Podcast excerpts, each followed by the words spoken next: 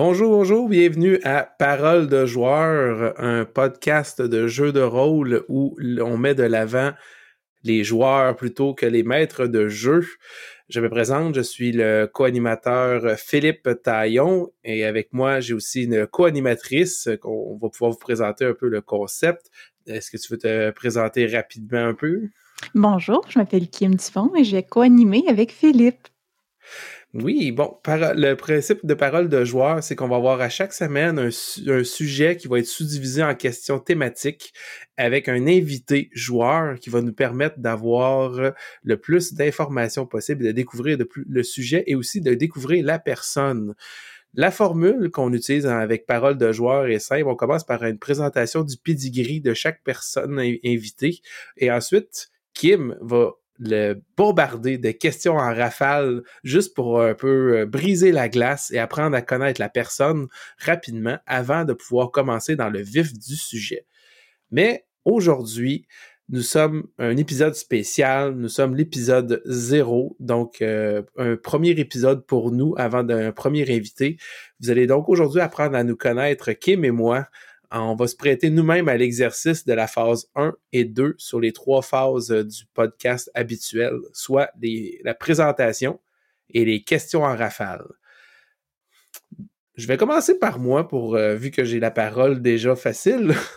je, comme mentionné, je me présente Philippe Taillon. Euh, tout ce qui est au niveau des réseaux sociaux, les jeux, les jeux de, en ligne, les jeux et compagnie que j'ai utilisés depuis plusieurs années. J'ai aussi un alias euh, du nom de The Mist Devil qui vient de mes jeunes années de gamer. également, au niveau de groupe d'affiliation, je possède aussi le la page Facebook des comptes et des dés, ainsi que la petite entreprise qui vient avec, dont, entre autres, le podcast est produit pour votre bon plaisir. Et je possède aussi un groupe de joueurs que je rassemble depuis plusieurs années, ça s'appelle les Dungeon Raiders du dimanche, parce que justement, autrefois, on, se bouquait un dimanche au grand complet, puis on jouait à un jeu de rôle, soit par exemple Supernatural ou Donjon Dragon, qui nous a permis de vivre plusieurs expériences. Mon cheminement global personnel que j'ai eu au niveau des jeux de rôle, c'est ça a commencé en premier par le livre dont vous êtes les héros. Après ça, j'ai découvert euh, Donjon Dragon, première édition avec le Red Box, pour ceux qui savent c'est quoi. Ça traînait dans l'armoire d'un de mes cousins qui euh, n'en avait plus de besoin. Il a décidé de me le donner, puis c'est ça qui m'a fait vraiment plus découvrir euh, le tout. Puis les livres dont vous êtes héros, pour ceux qui connaissent moins ça, parce que c'était plus à une certaine époque, mais ça commence à revenir dans la nouvelle littérature. C'était des livres qu'on pouvait sélectionner nos choix et nos chemins, qui disaient par exemple, si vous voulez tourner à gauche, allez au chapitre à la page 36, si vous voulez aller à droite, allez à la page 12, et ainsi de suite. J'ai joué à plusieurs jeux de rôle, dont Call of Toulouse, Supernatural, Donjon Dragon 1, 2, 3, 4 et 5 et demi édition, Morkborg, Channel Fear. Plus récemment, j'ai commencé à tenter d'apprendre le jeu Stranger Stuff. Puis côté partie en cours, j'ai présentement deux campagnes qui sont en cours. C'est l'honneur du Cormire se faisant dans les royaumes oubliés et la Ligue des explorateurs intrépides qui se passe dans un monde complètement inventé euh, qui est euh, Aventura, une espèce de demi-plan des aventures avec plein de biomes d'exploration divers pour amuser les gens. Et finalement, je suis en planification pour le temple du mal élémentaire qui devrait être bientôt modernisé et apporté à nos portes. Malheureusement, avec la situation actuelle, il y a quelques délais. C'était supposé être prêt en juillet, mais finalement, ça va aller un peu plus tard dans l'année. J'ai bien hâte. Donc, c'est pas mal euh, de choses et d'informations absorbées d'un seul coup. Euh, je vais maintenant donc passer euh, la parole à ma co-animatrice qui va aussi faire euh, un petit résumé de son pedigree en tant que joueuse. oui, donc bonjour. J'ai quand même beaucoup moins de bagages que, que, Philippe en, jeu de rôle, je dois l'avouer. Sinon, bon, on va commencer par la première chose, hein, mon alias, surnom, gamertag. Euh, si vous me voyez sur euh, euh, Twitch ou YouTube commenter ou sur Xbox et PlayStation depuis depuis très très longtemps, mon mon gamertag est Kimar. mais sinon, j'ai pas de groupe ou d'affiliation. Je suis un agent libre quand on parle de jeux de rôle, donc vous me trouverez pas vraiment nulle part à part être une fan finie de plein de podcasts québécois. Euh, ça doit faire à peu près une dizaine d'années que je fais des jeux de rôle, mais à temps très partiel. Euh, je dirais que si je mets tous les moments où j'ai joué à des jeux de rôle bout à bout, ça doit faire un peu moins de deux ans que je joue à des jeux de rôle. Euh, donc, j'ai eu un début très tranquille. Euh, ça fait près une quinzaine d'années, j'ai joué une partie de All Flesh Must Be Eaten parce que j'aime beaucoup les zombies. Euh, ensuite, plusieurs années plus tard, un ami m'a invité à jouer euh, à Edge of Empire, le jeu de Star Wars, de Fantasy Flight Game. On a joué deux campagnes qui ont jamais abouti vraiment par manque de temps des joueurs. encore là, laps de temps, c'est cool. on a commencé à jouer à Trou de Vagne, euh, puis la pandémie est arrivée, donc euh, il y a eu un arrêt là-dessus. Et la première euh, automne du confinement là, de la pandémie, mon ami, un de mes amis de Montréal, m'a demandé de joindre une partie de Descent to Avernus, donc, euh, c'est à ce moment-là vraiment là, que je suis tombée dans le jeu de rôle et que euh, là, je me suis mis à m'intéresser à tout ce qui se faisait en termes de podcast, en termes de, de vidéocast. Euh, je lis des jeux de rôle maintenant, des livres de jeux de rôle comme si c'était des romans. et j'ai essayé vraiment beaucoup, beaucoup de trucs. Donc, j'ai deux campagnes de, de ben, Descent to Avernus, puis une autre campagne euh, officiel de Donjon Dragon qui est un peu sur pause présentement. Euh, j'ai euh, deux campagnes homebrew, euh, l'honneur du Cormire avec Philippe, puis à l'ombre du Titan avec un ami qui s'appelle Maxime. J'ai ma campagne de Trou de Vague qui a recommencé et j'ai d'autres projets encore là en banque. Donc je suis, comme on dit, là vraiment une passionnée, mais relativement nouvelle dans le monde du jeu de rôle.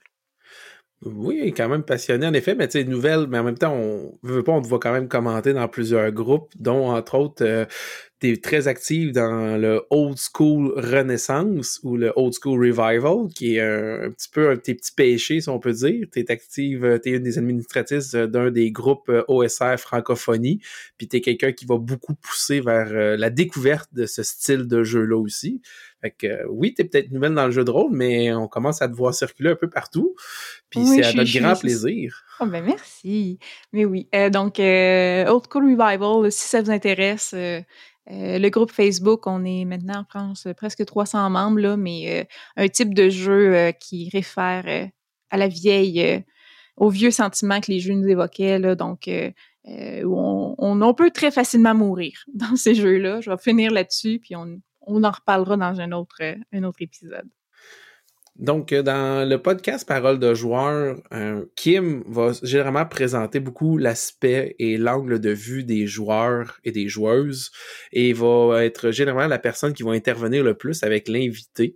Euh, de mon côté, moi, je suis plus à apporter ma vision en tant que maître de, jeu ou maître de rôle ou, de, ou maître de table, de cérémonie, peu importe l'appellation selon le jeu de rôle que vous utilisez. Puis également, je vais aussi apporter parfois des, petites anecdotes personnelles quand ça va venir me, me, chercher dans le sujet. Mais comme mentionné, parole de joueur, c'est remettre la parole aux joueurs. On est déjà bien bombardé d'informations et de, podcasts et autres pour les maîtres de jeu. Mais vous, les joueurs, vous avez aussi votre parole. Vous avez aussi des sujets qui vous intéressent et vous intriguent. On a une liste de sujets qu'on veut aborder dans le futur. Mais si à tout moment vous avez des suggestions, n'hésitez pas à laisser des commentaires et à nous les proposer. Sachez qu'on est très ouvert.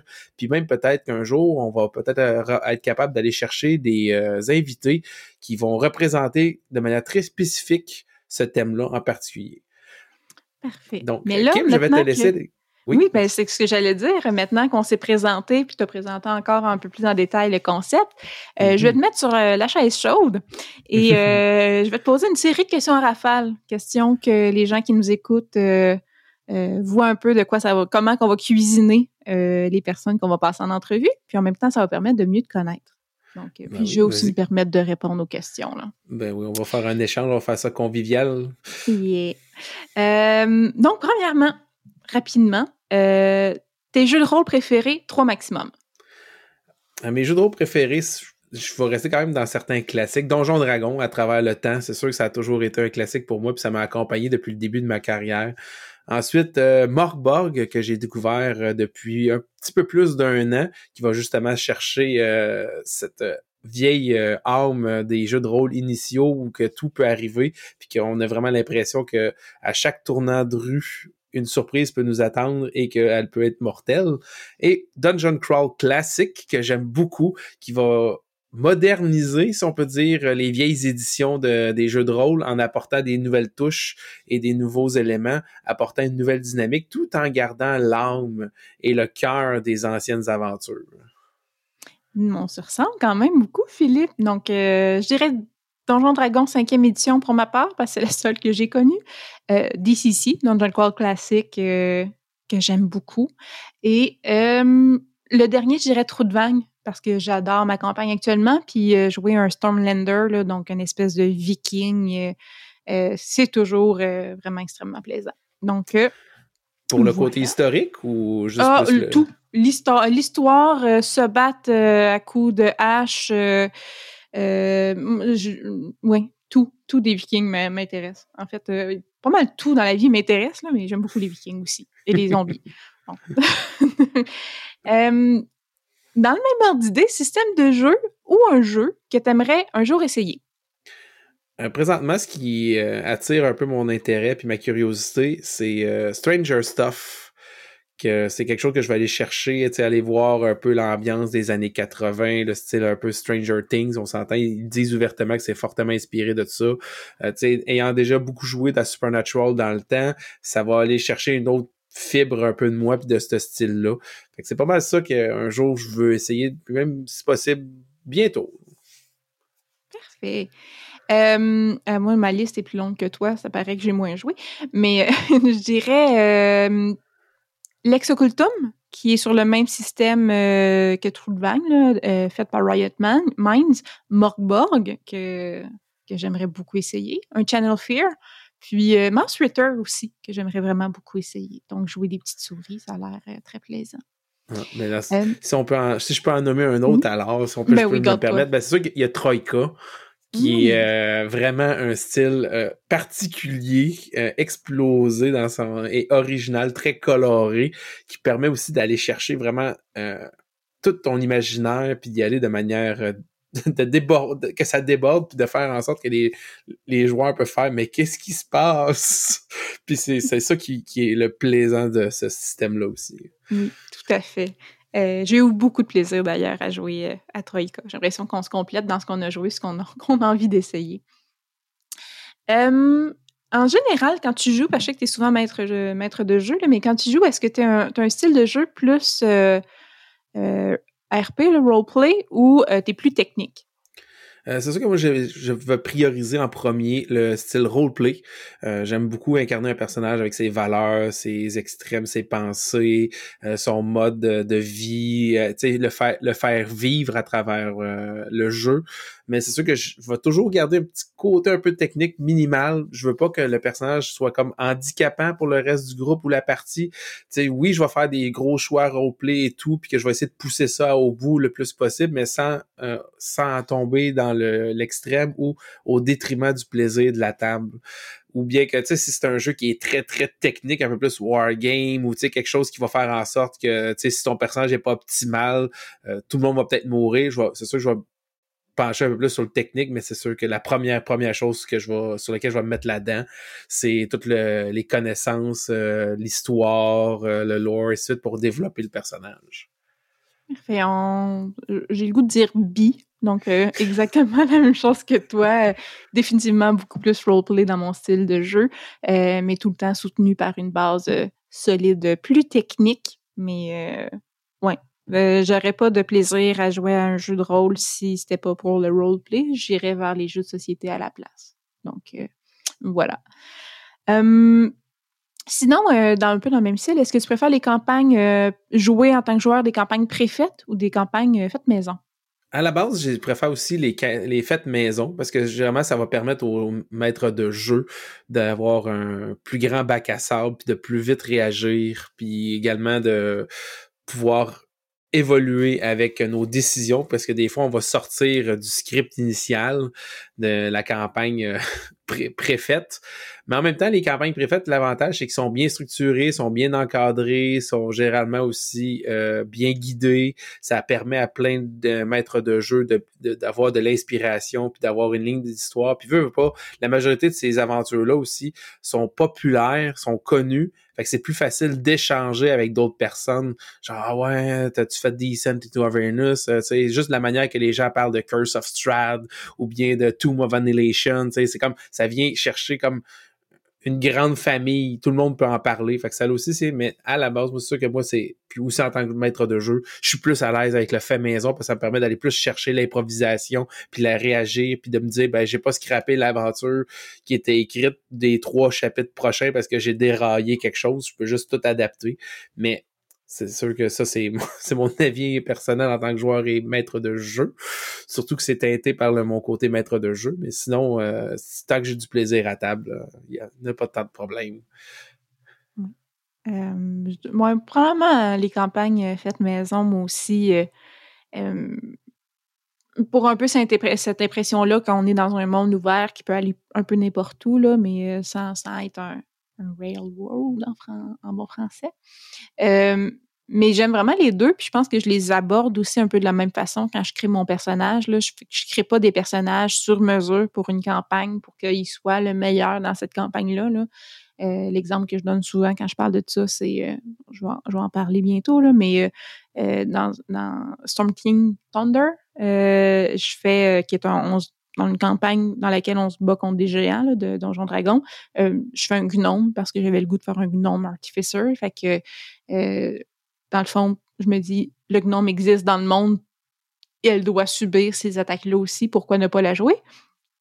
Donc, je veux vraiment, euh, ouais, peu importe maison ou campagne euh, préfète, je vais l'aborder de la même façon, mais je crois que je préfère souvent l'originalité aussi des campagnes maison. Oui. mais j'ai un peu répondu, vous allez voir là, même par ma par ma réponse précédente. Mais toi, Philippe, c'est quoi ton personnage que tu as joué préféré, puis pourquoi en quatre mots? Euh, mon personnage que j'ai préféré que j'ai joué, ce fut un chevalier errant durant un événement utilisant le système de Dungeon World. C'était un événement qu'on a dû faire pendant une journée de temps avec des groupes de joueurs qui s'échangeaient selon l'histoire puis selon les missions et autres. Ça, pourquoi je l'ai aimé, c'est parce qu'il était du style un peu chevaleresque, réaliste, tragique et conflictuel. Il y avait toute une relation entre Dieu et lui euh, par rapport à son destin, par rapport à sa place dans le monde. C'est pourquoi, entre autres, il était errant.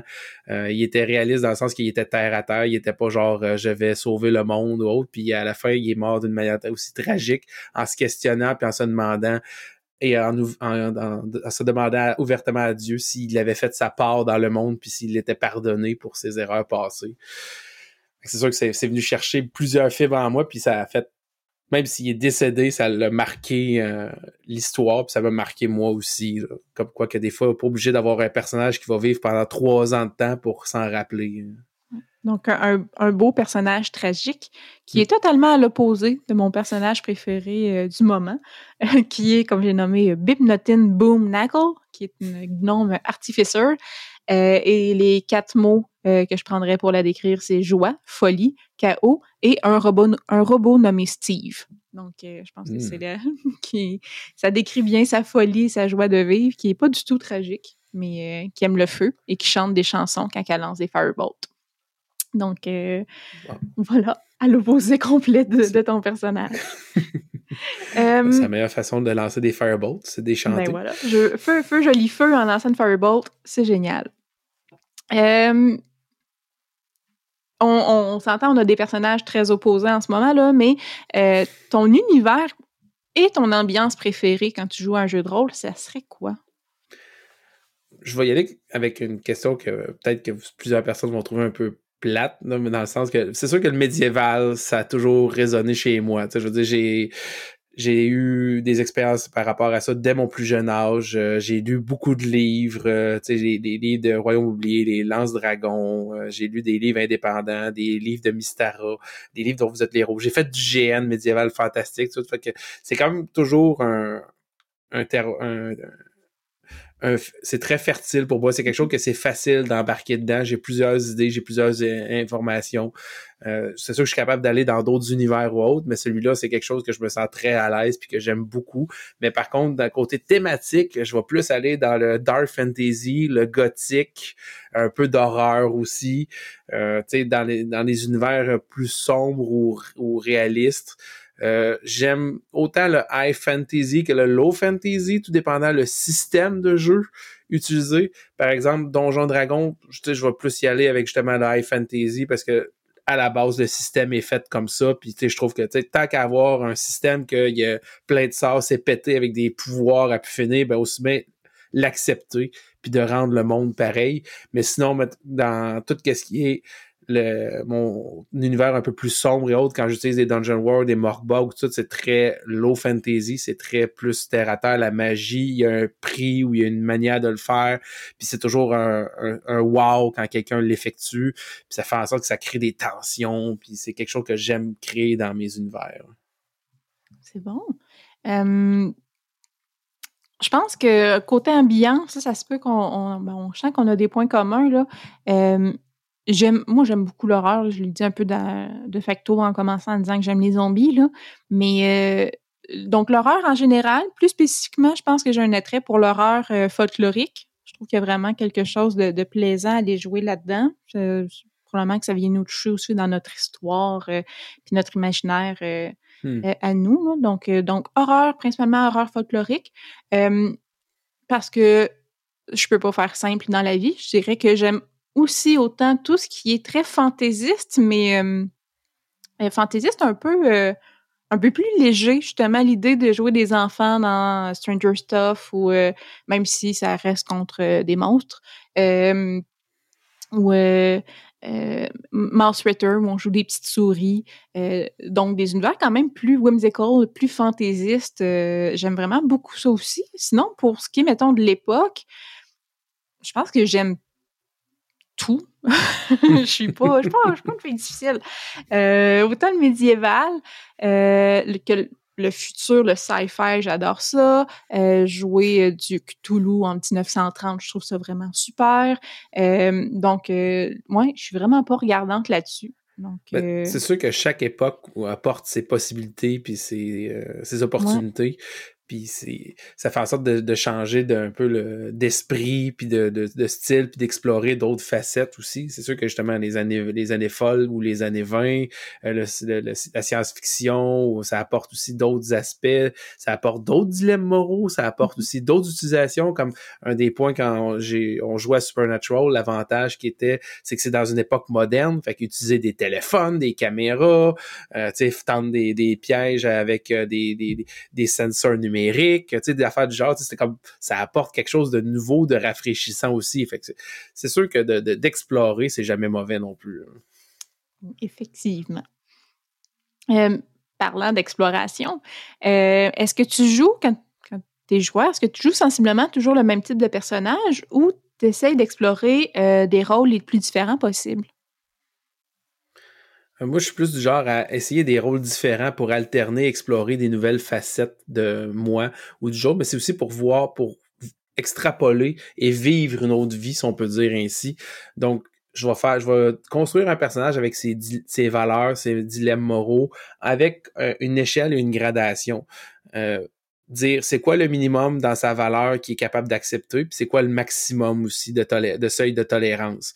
Par exemple, euh, si, la personne est beaucoup pour la liberté, ben c'est quoi le minimum de liberté qu'elle va tolérer, puis jusqu'à où elle va tolérer de la liberté aussi? Parce que si admettons, il y en a trop, puis qu'elle juge que si tout le monde s'est rendu un, un, un cafarnaum, puis c'est un chaos total, euh, peut-être que ce personnage-là va trouver ça intéressant, mais peut-être qu'un autre personnage, euh, son, sa, gradation de liberté va arrêter jusqu'à un certain point. Fait que moi, c'est tout là-dedans que je vais aller jouer, puis explorer, puis me, me déplacer, puis planifier mes personnages. C'est ça que j'aime. Faire vivre, expérimenter, essayer quelque chose, voir jusqu'où le concept peut aller, qu'est-ce qui le fait cliquer, puis aussi qu'est-ce qui va au-delà de, de son seuil de tolérance. Euh, je suis d'accord avec toi. Moi aussi, je fais des personnages les souvent les plus différents possibles. donc, euh, j'essaie de jamais, jamais jouer les mêmes classes ou euh, des mêmes backgrounds. par contre, je me rends compte qu'il y a un trait commun entre tous mes personnages, c'est qu'ils sont fondamentalement gentils. je suis incapable de jouer quelqu'un de méchant, même dans les jeux vidéo qu'on peut faire des choix. Je suis mes amis rient de moi parce que je suis pas capable d'être méchante dans la vie. donc, je pense que ça va être quelque chose qui va être très intéressant à explorer aussi dans notre prochaine, euh, prochaine émission sur euh, les personnages euh, méchants, evil, comment les jouer. En tout cas, du moins, je vais probablement prendre beaucoup de trucs là parce que j'en suis fondamentalement incapable. encore là, on va, je fais des liens. Fou, un podcast ou un joueur, une joueuse qui t'inspire, Philippe? Euh, c'est sûr que j'ai Critical Role, qui est euh, la base un peu, tu sais, je veux dire, c'est le même que j'ai beaucoup connu, la cinquième édition, en fait. Euh, j'ai commencé avec la deuxième saison, quand il y avait, à l'épisode 1. Il y a quelqu'un qui m'avait dit regardez ça, Critical Role commence un nouveau, une, nouvelle, une nouvelle saison, une nouvelle campagne avec des nouveaux personnages. Puis je vais ah, bon, ben, tu sais, quand c'est démarré, c'est plus facile d'embarquer, je trouve, quand ça démarre plutôt. Puis j'ai embarqué, puis j'ai même je dirais grâce à Critical Role que j'ai appris la cinquième édition avant même d'ouvrir un livre. Euh, parce que ça faisait longtemps avant je jouais à la 3.5, puis je, tardais à, aller euh, la à faire la transition, dis-je, vers la cinquième édition. Mais ça, ça m'a convaincu d'y aller et d'aller de l'avant. Ensuite, euh, c'est sûr, donc Matthew Mercer et tout, moi en tant que maître de jeu, de jeu ça m'a influencé beaucoup aussi. Ça, ça m'a fait, OK, ça me permet d'aller chercher un autre aspect des joueurs, aller chercher des éléments plus de leur... je cherchais déjà des éléments de leur background, tout, mais d'aller tisser des liens secrets ou de faire du genre euh, des séquences plus privées, euh, aller creuser, euh, faire euh, des événements, puis des puis de finalement moins limiter les joueurs dans leur structure, puis leur dire, ben vas-y, essaye, puis on verra ce que ça donne aussi il n'y aurait pas, pas trop structuré une partie. Mais sinon, en tant que joueur, euh, je dirais que coup critique avec toutes leurs nombreuses chroniques, leurs euh, nombreux podcasts, leurs nombreux jeux, euh, leur énergie, leur joie de vivre, leur euh, quand même professionnalisme tout en s'amusant est quelque chose qui est vraiment intéressant, plus leur implication dans la dans tout ce qui est les jeux de rôle différents, puis nous faire découvrir des nouveaux jeux de rôle aussi, j'adore ça. Puis le joueur en tant que tel, ben, c'est sûr que Félix Antoine Huard, avec ses voix, avec son, son style, avec son roleplay quand même assez approfondi, euh, son son élément aussi que il est toujours étonné, surpris, il est bon joueur. Tu sais, quand ils font un scénario plus d'horreur ou autre, il embarque, puis même lui, il réagit, qui est comme genre, oh mon dieu, qu'est-ce qui se passe? Ou au contraire, quand il se passe quelque chose de trop flyé, il est comme genre, mais qu'est-ce que je vis? Puis on le voit, on le ressent, puis on est capable de facilement tisser un lien, puis de faire genre, OK, il est comme ma représentation pendant la partie. C'est comme ça, il réagit un peu comme le public réagit. Fait que c'est toujours intéressant, puis je trouve ça fascinant. Euh, avec mes réponses, je pense qu'on va comprendre pourquoi euh, on s'aime bien, Philippe, parce que euh, dans les podcasts, aussi, Critical Role a été quand même assez marquant. en tant que joueur, sais, je, les adore tous, puis je pense qu'on a une belle dynamique ensemble, là.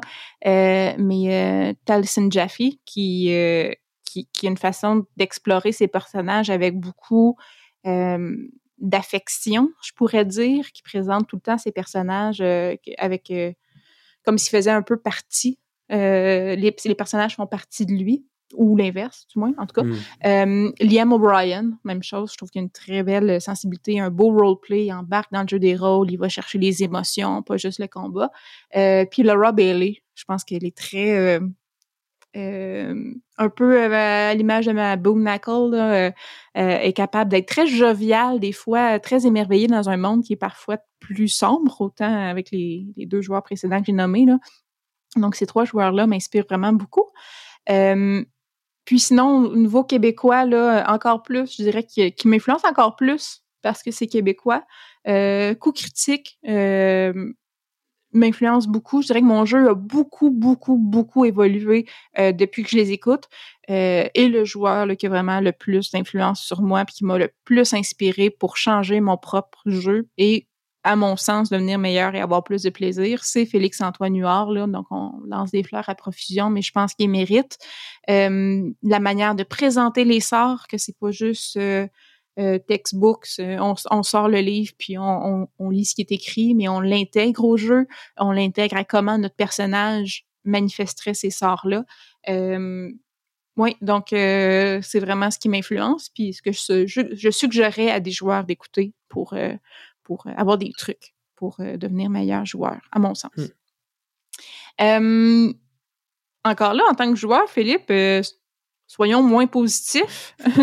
Allons-y un peu plus négativement. C'est quoi qui t'irrite le plus comme joueur? Une personne qui va pas suivre l'histoire du tout, puis qu'on attend une réponse qui arrivera jamais pour une question importante parce qu'elle a juste pas suivi. C'est une situation critique, oh, puis ou genre au contraire, on est bien dans un, on vit un dilemme, on discute de plein de choses pendant peut-être une heure à table, on, l'aventure continue, puis tout, puis là on arrive face à un choix, puis on arrive, dit bon, euh, tu sais, qu'est-ce qu'on fait comme choix, puis tout, là, puis tu regardes la personne, toi, qu'est-ce que t'en penses? De, puis elle te répond, ben, de quoi? Puis tu fais genre, ben, ça fait une heure, qu'on fait de la, oui, on, oui, la game, elle roule, puis on, mettons, on s'est peut-être battu, mais tu sais, tout le long, c'est en direction et vers ce dilemme-là, ou ce choix-là, ou cette intrigue-là, puis la personne, elle suivait pas du tout parce qu'elle était trop distraite, ou qu'elle est pas là, ou elle, pense à autre chose, ou, tu sais, elle fait juste pas suivre, puis finalement, ça fait comme, ça crée juste un gros temps mort, puis une frustration, puis un silence, euh, c'est un peu dans, désarçonnant, là, comme genre tout le monde se regarde puis font genre vraiment là. J'ai comme déjà vécu une situation de même, puis que genre un autre joueur a fait genre T'es-tu sérieux là? c'est comme genre OK, que ça fait genre deux heures qu'on discute. Euh... c'est ben, pas mal ça qui vient. Ça, ça crée un frein, puis ça crée un froid aussi. C'est comme genre bon, est-ce qu'on réexplique tout puis qu'on le remet à jour? puis qu'on dit ben on a puis après ça après avoir pris le temps de tout leur remettre à jour puis leur expliquer on continue la partie ou on fait juste comme faire bon ben tant pis puis on décide entre nous oui. ma réponse va pas mal dans la même direction là c'est euh, un joueur qui écoute pas euh, parce qu'il est sur son cellulaire, parce qu'il se lève pour aller chercher un snack, parce que peu importe la raison, euh, je pense que ce qui m'irrite le plus comme joueur, c'est par exemple, je pose une question euh, en jeu, dans l'histoire, à un NPC, je reçois une réponse, ça fait progresser l'histoire, un autre joueur, deux secondes après qu'on ait reçu la réponse, repose la même question ou refait la même action parce qu'il écoutait pas ce que, ce que les autres joueurs faisaient, puis il était juste dans son monde, puis pensait juste à lui ce qu'il voulait faire. Euh, pour moi, les jeux de rôle, c'est un jeu collaboratif, autant entre les joueurs qu'avec le DM. Donc, c'est ça. Quelqu'un qui écoute pas, ça, ça vient. Euh, je disais que je suis pas capable d'être méchante dans mes joueurs, puis dans la vie avec, mes personnages, puis dans la vie en général. Je pense que ça vient réveiller cette petite fibre que je deviens un peu plus méchante. Euh, quelqu'un qui écoute pas pendant qu'on joue. Euh, ah, puis finalement, en termes de personnages puis de joueurs, là, est-ce que tu préfères jouer un personnage qui est plus musclé, plus intelligent, résoudre des puzzles, faire du combat? Donc, quel genre de personnage t'es? ou tu préfères jouer? Moi, c'est plus le côté intelligent que j'aime, sais, que un personnage qui va penser, qui va planifier, qui va regarder, qui va. Parce qu'en même temps, ça permet de, de rester actif même quand ton personnage n'est pas en action ou bouge, tu sais, même si c'est un combattant ou autre, s'il y a un esprit de tacticien ou autre, sais, même s'il lance pas des sorts pendant un combat, exemple, il va toujours penser à quelque chose planifié. Ça permet aussi de me dire, ben, mon personnage, il a des réflexions, il va avancer, il va faire des, théories, il va, toujours avoir quelque chose qui va bouillir un peu dans la tête, puis, ça, c'est plus facile pour moi, je trouve, à jouer puis à, faire avancer l'histoire, puis à dynamiser, puis être capable de m'impliquer que c'est mettons il l'était un peu moins. Euh, mais je veux pas non plus qu'il soit fragile, comme mentionné, j'ai un personnage qui est handicapant ou qui est genre que je vais toujours être obligé de, de, de me cacher ou de, de finalement d'être trop prudent. J'aime pouvoir prendre des risques sans que ça soit automatiquement euh, la mort. Euh, puis sinon, euh, puzzle pour euh, réfléchir, penser des énigmes, tout ce côté-là, ça vient me chercher un peu, j'aime ça. Euh, ça fait avancer. Puis sais, des, des fois, dans des vieilles, des anciennes campagnes, quand j'étais un peu plus jeune avec un, un, de mes maîtres de jeu, des fois, créer tous des liens par rapport à des morceaux d'histoire, qui des indices qui laissaient ici et là, puis des fois même deviner le, le, le, gros reveal, la grosse révélation avant même qu'elle survienne, puis voir une phase de genre de gars qui fait genre non, c'est pas ça. ça, ça, des fois, ça faisait un, grand plaisir. Genre, je, puis quand ça arrivait, genre, la, la, table te regarde, c'était genre un petit regard en coin, fait, puis tu fais juste, ben, c'était des théories, là. Mais fait, aller chercher ça. Ça vient me chercher. Moi, j'aime ça, embriquer un peu tout, puis voir euh, si j'ai raison ou j'ai tort. Puis en même temps, je trouve ça, si je me trompe dans un puzzle ou un énigme ben, ça me permet d'apprendre puis de dire Ah, il y a aussi cet élément-là ou c'était quelque chose que j'avais pas pensé. Encore, moi, c'est ça. Je pense aussi le personnage. Euh, j'ai plus de plaisir à jouer un personnage, disons, qui a plus d'intellect ou de, sagesse, disons, que qui être musclé, là. Euh, mais c'est sûr que j'aime ça être capable de me débrouiller dans un combat. Là. La plupart du temps, c'est rare les jeux de rôle que c'est pas nécessaire de savoir se débrouiller en combat. Mais j'ai vraiment un malin plaisir avec les, les puzzles, les casse-têtes. J'ai toujours aimé ça, là, essayer de trouver euh, qui, pourquoi, comment, là, avec quoi. Euh, donc, dans le jeu de rôle, c'est la même chose. Là. Puis c'était encore mieux dans les campagnes maison, là, quand il y a une espèce de, de grandes narratives, de grandes trames, que finalement on se rend compte que tout a un lien, puis bam, à la fin, il y, a une révélation, puis tu te sens tellement intelligent quand tu as réussi à comprendre des bouts du morceau euh, en cours de route, puis que tu, as l'impression que tu l'as vu venir parce que tu as été brillant et non pas parce que c'était facile à voir venir. Là. Euh, moi, j'aime, j'aime bien ça des personnages. Euh, et pas, pas jouer, être la joueuse qui a tout compris, mais que le personnage, tu le sais qu'il n'aurait pas compris, il faut que tu te taises. Euh, donc, avoir un personnage avec le moindrement d'intelligence ou de sagesse, je trouve ça quand même fort plaisant. Donc, je ferai le tour des questions. Excuse-moi. Ah, oui. Ben, ça, j'ai juste dit, ou bien tes théories ont inspiré le maître de jeu, puis il a décidé d'inclure encore plus. Mais on le saura jamais, ça. C'est derrière le rideau. mais oui, donc j'allais dire que ça, ça conclut les questions en rafale. c'est sûr qu'avec nos invités, on ne sera pas deux à répondre. Donc, ça va être un peu plus en rafale, mais euh, ça donne un aperçu, ça vous donne un aperçu à tout le monde qui écoute euh, quel genre de petites questions on va faire là, pour réchauffer le joueur, un peu mieux le connaître avant d'embarquer euh, dans les questions de fond. Philippe, si tu veux expliquer un peu ce qui s'en vient lors de la prochaine émission? Oui, donc lors de la prochaine émission, l'épisode officiel, l'épisode 1, nous allons recevoir un premier invité que vous serez peut-être pas étonné d'entendre son nom. C'est euh, Félix Antoine Huard qui a décidé de se prêter au jeu, euh, puis de venir participer à le premier épisode officiel de Parole de joueurs. Et le sujet va principalement être des trucs roleplay. Euh, qui va nous parler. Donc, euh, on va avoir euh, des sous des sous-questions suite à ces petits trucs-là, entre autres, tout comment garder son personnage, une voix, faire des bruitages, puis comme Kim a mentionné, aussi comment jouer un personnage mauvais sans antagoniser tout son groupe. On s'entend que Félix Antoine va être capable de très bien répondre à ce genre de questions-là, vu ses personnages récents. Puis on s'entend aussi lorsqu'il l'anime, euh, c'est un expert bruiteur euh, qui fait réagir ses joueurs euh, de manière impressionnante suite à ses petites tentatives ses petits mots. Puis aussi, c'est un des joueurs qui a le plus d'accent qui se mélange. Donc, il va nous donner des petits trucs pour nous aider à ça. Puis ça peut être autant pour joueur que pour maître de jeu, je vous dirais, pour la majorité de ces informations-là. Donc, je vous invite à nous écouter pour le prochain épisode. Puis je vous remercie beaucoup de votre patience, d'avoir appris à connaître Kim et moi lors de cette première épisode de Parole de joueur, l'épisode 0. Apprenez à connaître vos, vos deux co-animateurs. Merci, à la prochaine. Merci, à la prochaine. Au revoir.